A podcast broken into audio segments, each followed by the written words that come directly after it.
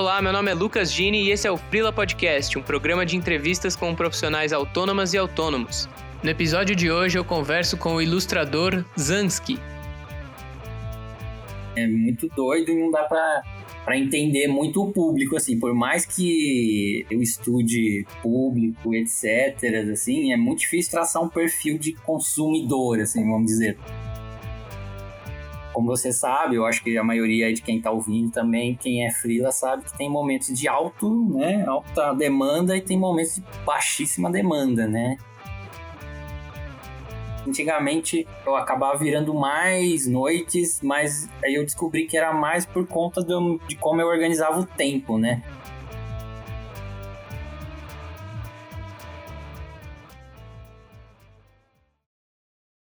E aí, Zansky? Beleza? Tudo bem, cara? Maravilha. Cara, queria te agradecer por ter topado o convite aí, por estar gravando comigo hoje.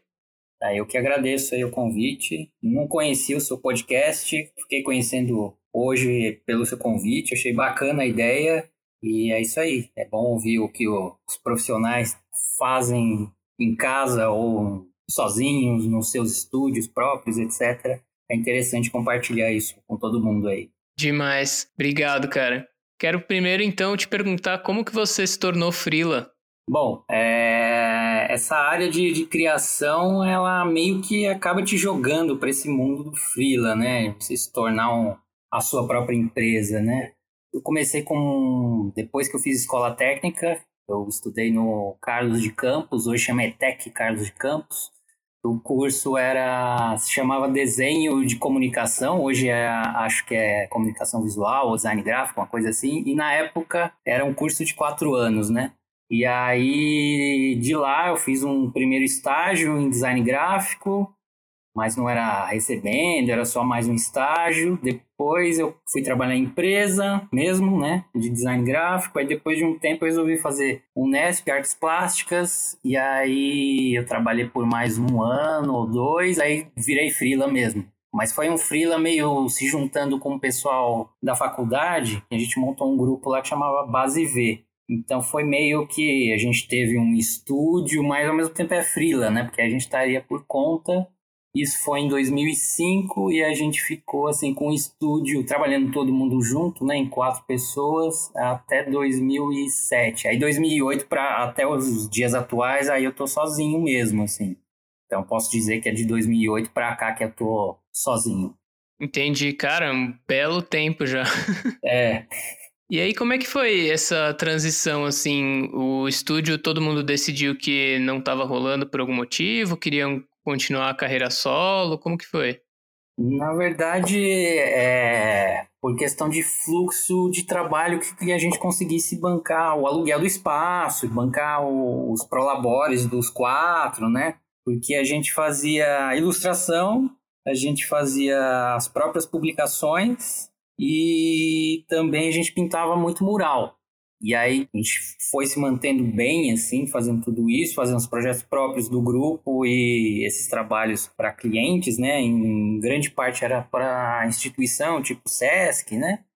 Mas aí, em um dado momento, umas contas a gente viu que não ia fechar, e aí a gente resolveu fechar o estúdio, mas continuar trabalhando, só que aí remotamente, entendeu?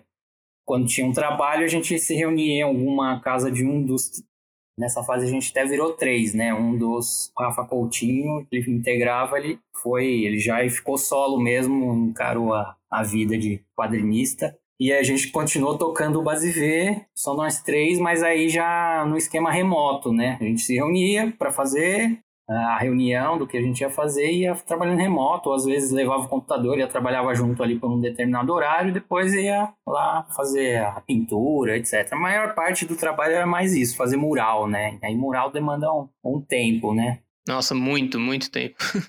Mesmo com uma equipe, né? É, e aí em, aí em paralelo começou a rolar os trabalhos solos de cada um, né? Assim, o pessoal tinha como portfólio o o site da Base V, né? A gente meio que assinava tudo como sendo Base V mesmo, fazendo em três, fazendo em um, era tudo Base V, né? E aí, a partir desse momento, eu fiz o meu site do Zansky mesmo, né? Com o meu portfólio, com as coisas que eu tinha feito mesmo no Base V, mas eu que tinha feito sozinho, enfim. montei o portfólio e aí botei e comecei, né, a disparar para na época tinha muito blog de ilustração, né? Que aliás é uma coisa que ficou até um pouco mais rara de encontrar.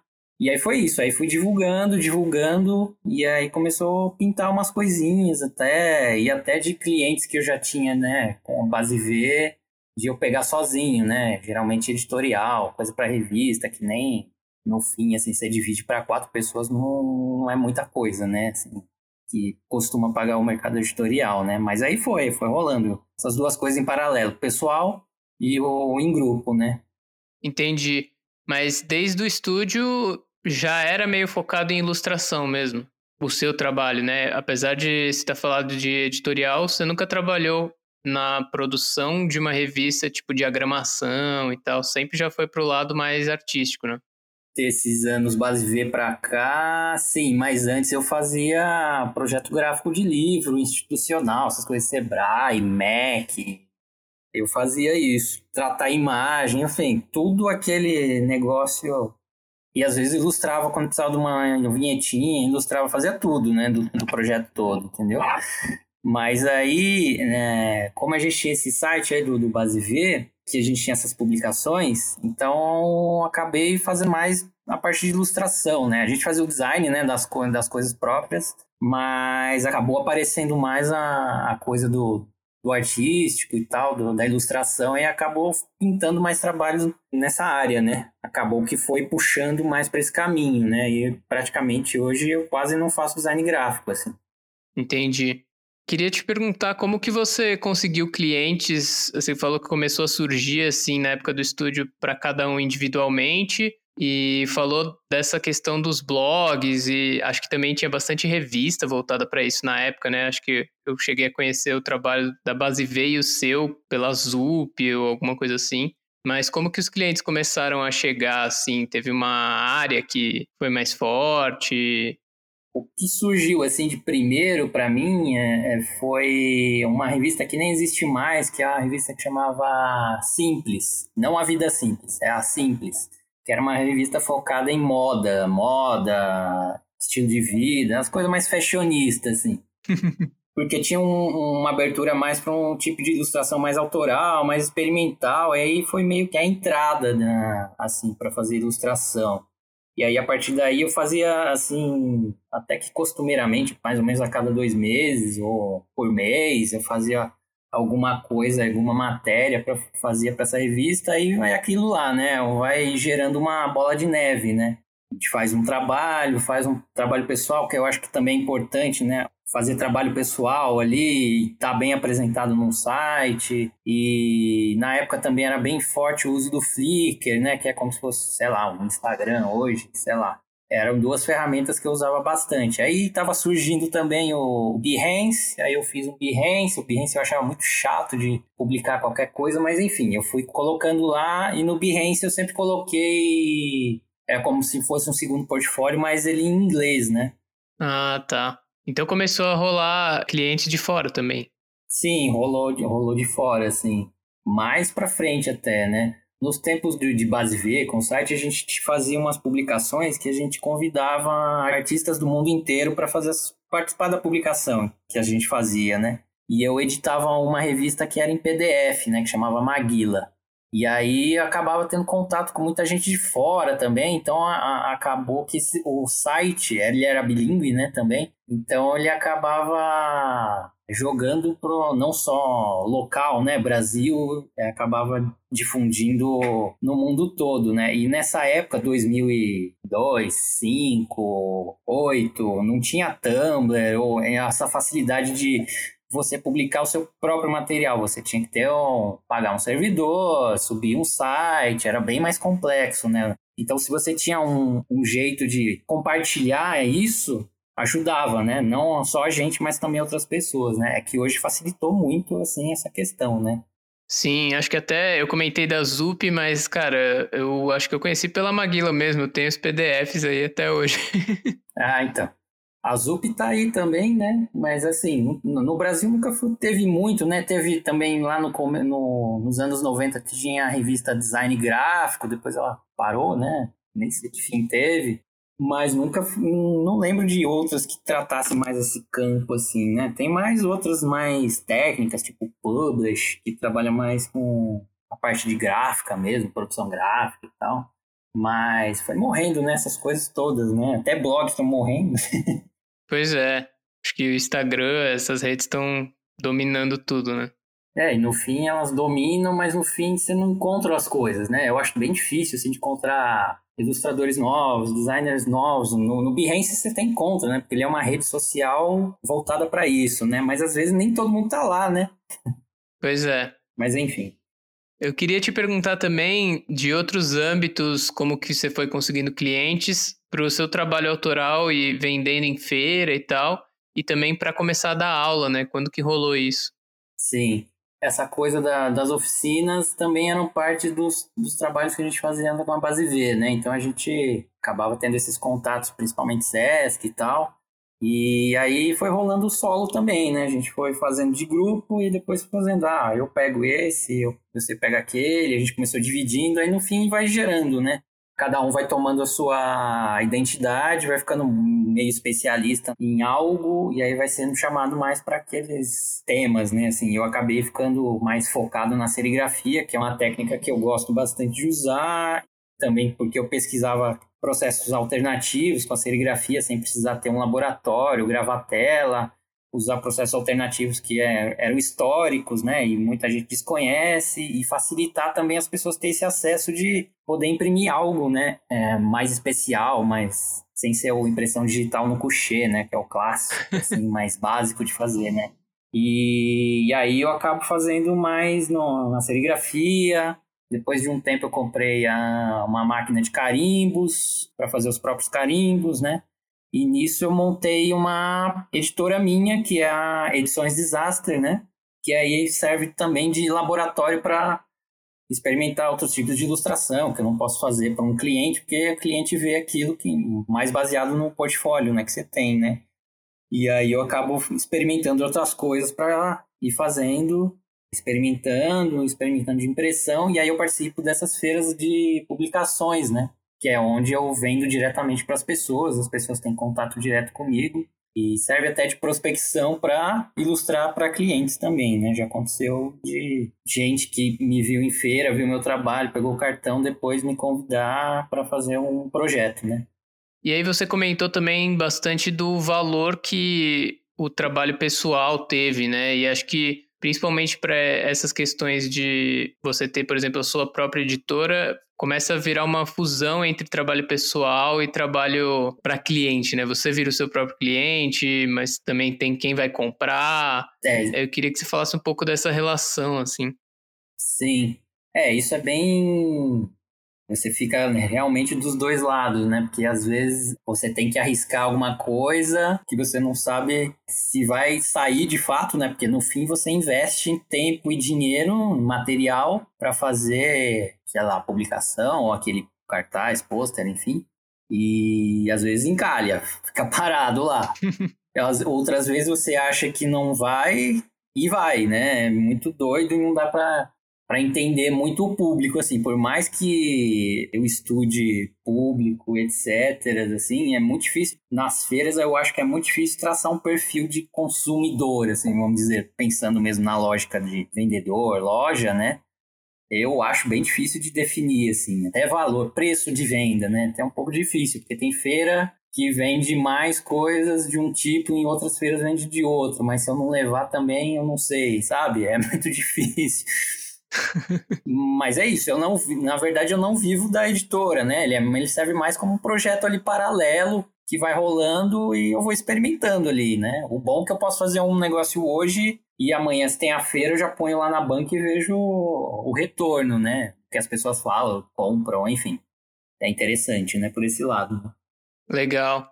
E como que funciona a sua rotina, assim, para dividir o que é trabalho para cliente, o que, que é para sua própria editora, também para ir nesses eventos? Como que você organiza o tempo?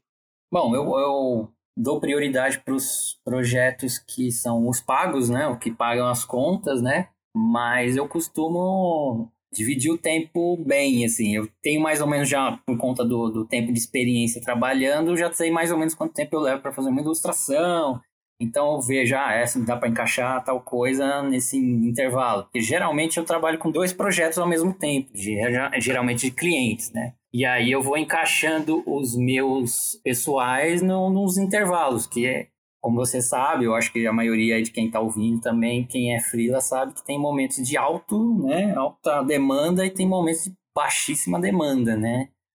Então eu encaixo nesse momento mais quando baixa um pouco a demanda, eu começo a fazer um projeto ou quando eu continuar continuidade em algum e aí eu vou levando, né?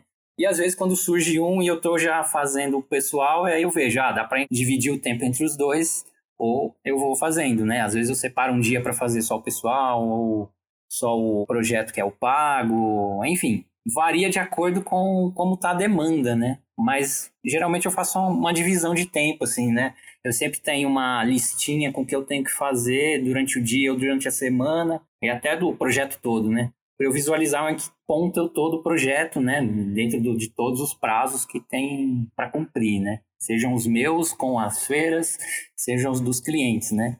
E você montou um estúdio na sua casa, assim, até porque a coisa da serigrafia, dos carimbos e tal, demanda um certo espaço, né? É, isso eu tenho é fora de casa.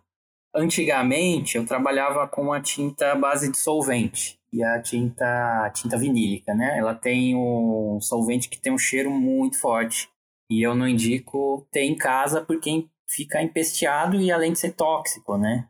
Então eu aluguei um, um espaço que é um galpão que tem várias outras pessoas trabalhando, então cada um tem um quadrado lá, um ou dois quadrados de acordo com o que precisa, e a gente divide esse espaço. Então tem lá, hoje tem um editor de vídeo, tem eu com a serigrafia, e tem mais uma marcenaria, enfim, tem várias coisas diferentes acontecendo lá, né? Então eu tenho um espaço separado para trabalhar isso. E a parte de ilustração eu prefiro ter em casa, porque às vezes tem algum trabalho que necessita virar à noite, aí eu prefiro fazer em casa, que até fica mais fácil de fazer essa. Já está em casa, né? É mais fácil de ir para a cama, vamos dizer assim. Precisa pegar um, uma condução, um Uber, um táxi, sei lá, para voltar para casa e para comer. Então, aí eu acabo preferindo ter um espaço em casa para trabalhar com a ilustração, que eu digo que é o estúdio digital e lá é o estúdio analógico. Demais. E você consegue estabelecer um horário assim de trabalho? Claro que você falou agora que às vezes tem que virar uma noite, acho que isso é meio universal, né? Meio que infelizmente, mas você costuma ter um horário fixo? De um tempo para cá eu consegui estabelecer um horário mais ou menos assim de trabalho. É claro que tem dias que tem uma urgência ali que você precisa suprir, aí tem que fazer realmente essa coisa de virar. Mas antigamente eu acabava virando mais noites, mas aí eu descobri que era mais por conta do, de como eu organizava o tempo, né? De uns tempos para cá, quase que eu não tenho virado mais noite, assim. Eu tenho terminado o dia por volta das sete, oito, mas eu costumo começar o dia, assim, umas nove, dez, eu abro o computador, né, para ver e-mail, aí eu vou ler notícia, vou ler uns sites que eu leio. Mais ou menos eu gasto uma, uma hora e meia, duas horas nisso, e aí eu começo a trabalhar. Aí eu foco no trabalho que eu tenho que fazer, né? Aí vou até almoço, né, claro, etc. E aí eu vou até umas sete, oito, assim, dependendo do dia, se eu começo um pouco mais tarde, né? E aí vai, é assim, eu consegui estabelecer mais ou menos esse horário, assim, para trabalhar. Entendi, legal. E aí, em relação à grana, cara, você até comentou no, no seu histórico, assim, até virar freela, não foi muito tempo que você teve emprego fixo, até falou de um estágio que não era remunerado. E como que foi se organizar praticamente sempre sem uma renda fixa, assim? O que manteve no começo foi começo dessa parte de 2008 para cá, né? Porque eu tive esses empregos fixos que eu tive, eu não gastava grana, eu ia guardando o dinheiro, né? Ia guardando ali. E na cultura da minha família era sempre de poupar, assim, não sair gastando. Então é meio, foi meio normal, assim. Então, meu último emprego de carteira assinada, eu recebi FGTS, etc. Guardei, não fiquei gastando, não fui comprar carro, não fui gastar em roupa, etc. não fui, deixei guardado ali, poupancinha básica mesmo. E aí, quando dava uma baixa, eu pegava ali a grana. E quando a gente foi fazer o base V ali, foi meio nessa época que eu perdi o emprego, né? Que fechou a empresa. E aí foi meio já direto, assim, a gente já montou o estúdio e aí já pintou trabalho, né? Deu, demos uma sorte, assim, de já pintar trabalho e aí já consegui meio que manter, assim, o estúdio e pagar a gente, né? Mas eu sempre tive ali um colchãozinho ali para manter, né? Porque é o que eu indico trabalhar um pouco com alguma empresa, você juntar uma grana para realmente fazer esse colchão aí para períodos difíceis, né? Que quando sendo freela é acontece bastante, né? Tem meses que não vai ter nenhum trabalho, é bem comum. E aí aquele colchão ali que você guardou uma graninha vai ajudar. E é meio fazendo essa manutenção do dinheiro ali, do guardado com o que entra e sabendo o que tem que gastar, o quando pode gastar um a mais, investir em algo para melhorar ou acrescentar em serviço, né? É meio isso, assim. E a questão das aulas ainda entra como uma renda extra, assim, com uma certa periodicidade, ou não tem muito como prever? As aulas também entram como parte também ali do que paga a vida, assim. Às vezes parece até que intercala, assim, momentos de ilustração, aí tem momentos de aulas, eles vão meio que se contrabalanceando, assim, né?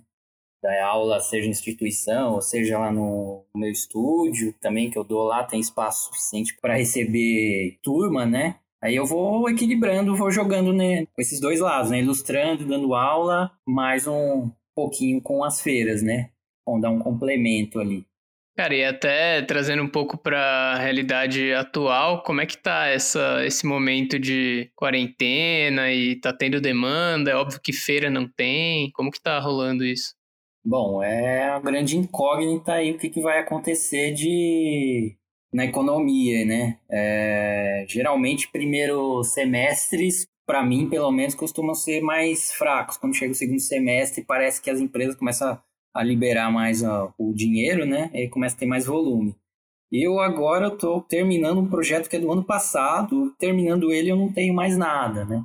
Eu tinha oficinas em Sesc, já meio confirmado, mas vai ficar tudo adiado porque né, não, a gente não pode ter contato, vai ser quarentena, eu acho que nos próximos dois, três, sei lá, três meses aí vai ser bem difícil que a gente tenha contatos diretos aí, né, interpessoais, né.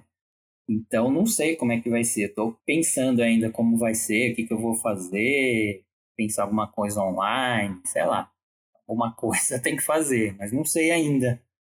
Não sei mesmo.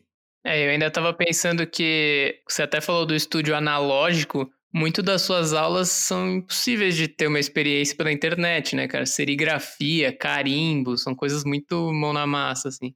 Sim, e mesmo que você faça online, depois você tem que fazer um suporte que é muito pesado, né? No fim, né? Porque você não vai responder a dúvida do, do aluno ali na hora, né? E às vezes a, a dúvida que uma uhum. pessoa tem, a outra do lado é a mesma, então você já resolveu.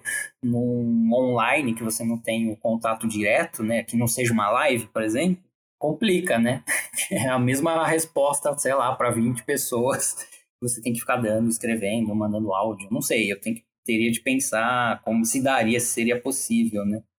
Mas enfim, é um mundo novo que vem por aí, né? A gente vai ter que se adaptar, etc. E em relação a clientes, você sente que teve alguma mudança, assim? Você acha que alguma coisa deixou de rolar por causa desse período já? Bom, de cliente tinha um livro que eu estava fazendo aí que vai ficar de stand-by. Tava começando a fazer, na verdade, a gente já estava na parte de RAF, né, rascunho.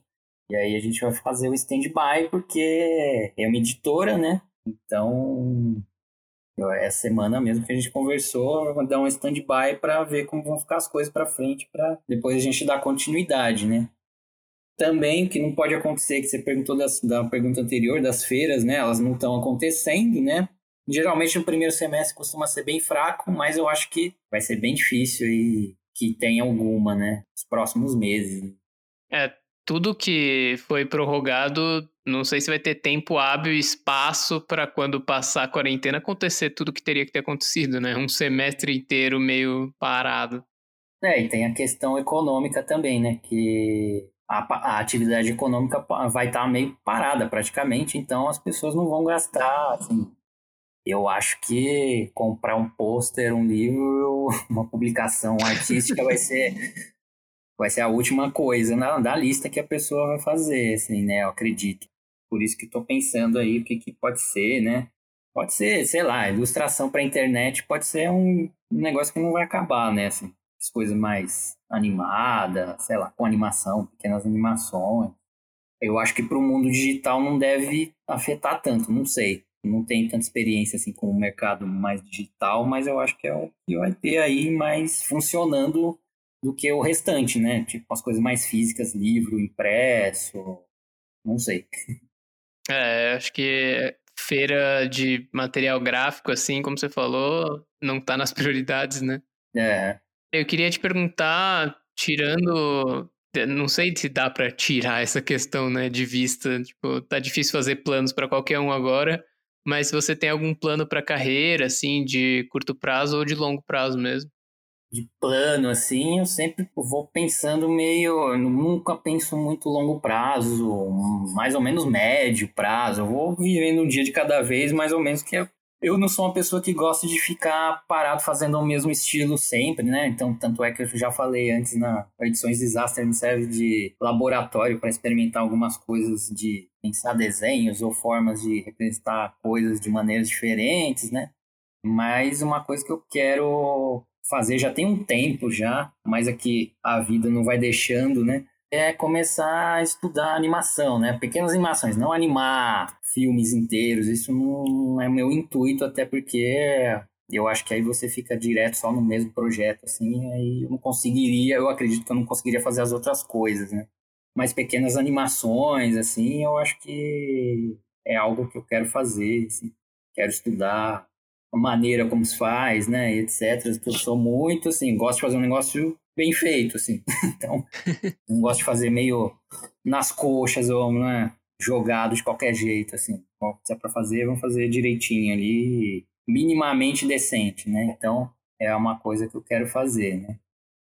E, cara, teve alguma história que foi marcante, assim, nessa trajetória? Alguma coisa que, de algum jeito, impactou desde que você virou freela?